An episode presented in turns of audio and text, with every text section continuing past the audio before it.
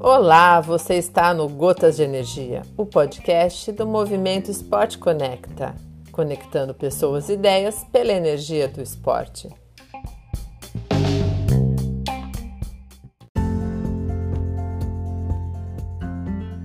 Olá pessoal, estou aqui de volta para falar com vocês hoje de um assunto que eu estava até um pouco ansiosa para falar, que é motivar e incentivar pessoas a praticar atividade física. E eu tenho duas histórias bem bacanas para compartilhar com vocês desses últimos, pelo menos, é, um ano e meio em que eu venho fazendo provas um pouco mais longas e isso vem chamando um pouco a atenção das pessoas dentro do meu histórico, que é a questão do ter o medo, o pânico de nadar em águas abertas. A primeira história, ela aconteceu depois que eu nadei o 45 km e que eu fiz a live com a Lê aqui pelo Esporte Conecta. Um, durante essa live, uma pessoa que eu não conhecia, ela passou a ter um contato um pouco mais próximo comigo, é, já que ela se encontrou em algumas coisas que eu contei e se identificou. É, até nós conversamos a respeito, ela me questionou se eu fazia né, planilha de treinamento, acompanhava pessoas à distância. Eu não faço, né? eu já tenho o meu envolvimento aqui com o grupo que eu trabalho dentro do, da prefeitura da cidade. E mas aí eu indiquei a minha assessoria, a qual, claro, me ajudou a chegar onde eu cheguei, né, superar o meu medo e fazer as provas que eu faço. E essa pessoa, mais para frente, eu fiquei sabendo que que ela realmente está sendo assessorada pela mesma assessoria que eu. E nós fomos para fazer uma prova no mesmo local e nós tínhamos certeza que nós íamos nos encontrar e então é, fazer né, essa, essa comunicação presencial, vamos dizer assim. Infelizmente, devido ao tumulto da, da prova, do lugar, o número de pessoas, e na ocasião também estava responsável pelos alunos, nós não conseguimos nos encontrar lá. Mas ela me contou uma história muito bacana que eu fiquei realmente muito mexida com a força que tem ah, as coisas que a gente faz para algumas pessoas. Ela voltou a treinar e fez a primeira prova em águas abertas depois desse retorno. Ela nadou uma prova de 500 metros e ela me mostrou, Cris, olha, tá vendo esse bilhetinho? Ela me mandou a foto do bilhete com alguns nomes. Eu escrevi aqui o nome das pessoas que eu gostaria que estivesse comigo durante essa prova de 500 metros e o meu nome estava lá. Para mim isso foi algo assim muito forte, né? Você saber que você motivou aquela pessoa a retornar, a participar é, da atividade física e a gente sabe muito bem qual que é o retorno disso. E ouvindo, né? O, o depoimento dela, é, eu achei isso muito, muito positivo para mim, né? É, ter conseguido ajudar alguém mesmo estando tão distante. E a segunda situação que eu quero contar é, é algo que para mim sempre foi importantíssimo. Eu não concordo com aquele ditado que diz que casa de ferreiro é o espeta de pau. É um ditado famosinho, né? Onde diz que normalmente dentro da, da proximidade ali daquele profissional da área que ele, dentro da área que ele atua, as coisas não acontecem.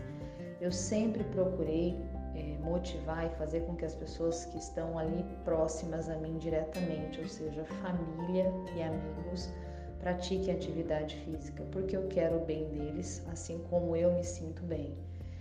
E o maior motivador da minha desse amor que eu tenho pela atividade física é o meu pai. Nós tivemos aí algumas situações que nos distanciaram e depois de um tempo a gente se aproximou através do esporte. Eu corria na época e ele começou a correr. E aí nós tivemos essa ligação novamente.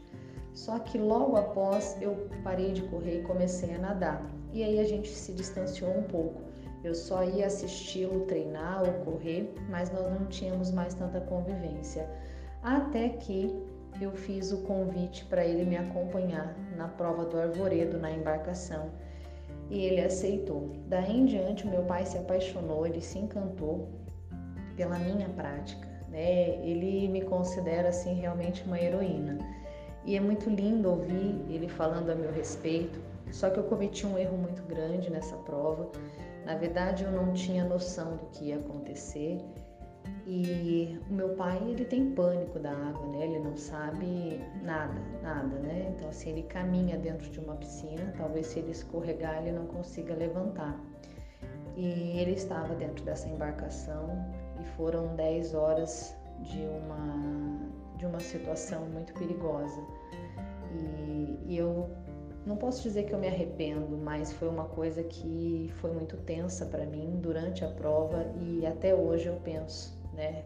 Que foi um livramento e sou grata por nada ter acontecido. Enfim, na Ilha do Mel ele esteve comigo. Eu permiti porque lá era mais seguro, né? A gente ficava ali próximo à areia, mas mesmo assim eu pensei, poxa, né? Se tiver uma necessidade de cair na água para se virar, o meu pai não sabe. E aí foi que eu disse a ele que ele não me acompanharia mais em nenhuma prova se ele não aprendesse a nadar. Mas falei de uma forma é, leve, sem cobrança, né? E isso passou um tempo e depois ele me acompanhou em uma prova onde eu fui apenas professora técnica e ele nessa viagem falou para mim, Tata, eu quero aprender a nadar, arruma um lugar que eu quero fazer aula de natação. E partiu dele, né? E, e ele simplesmente está encantado e acho que na segunda ou terceira aula ele me mandou um áudio dizendo que ele me admirava ainda mais, que ele estava tendo muita dificuldade, ele não ia desistir. E um dos motivos pelo qual ele não ia desistir é porque eu não tinha desistido daquela prova que ele me viu nadar em condições tão difíceis, mas que estava muito difícil também. E que nadar era difícil e que isso fazia com que ele me admirasse mais ainda. Então, é, essas são duas histórias que mexeram muito comigo e mexem muito comigo. E eu sei que tem muitas outras. Muitas outras pessoas me contam algumas situações é, em que de alguma forma eu influenciei ou motivei, ou a iniciar ou a não, a não desistir. E essa responsabilidade, ela não é só como pessoa, é como profissional também.